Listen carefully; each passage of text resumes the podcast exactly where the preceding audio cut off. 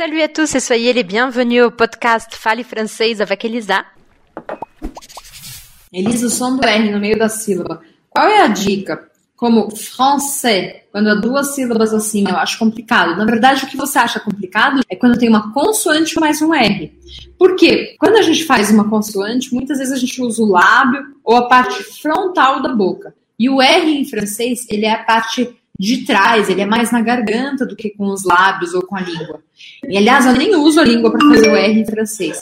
Então, é, você, você precisa passar da vibração ou do som com o lábio ou com a língua para um som posterior. E para fazer isso, você precisa treinar. Então, como que a gente treina isso? Você vai pegar palavras como a palavra français e você vai aumentar o F e aumentar o R, como se eles durassem mais tempo.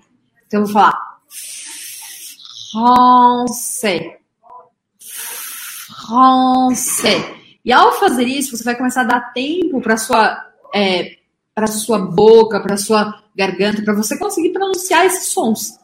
E aí, se você for necessário, você também pode fazer uma pequena pausa. Então, você vai fazer français, français, tá? Você vai separando esses sons. Isso vai te ajudar a pronunciar melhor.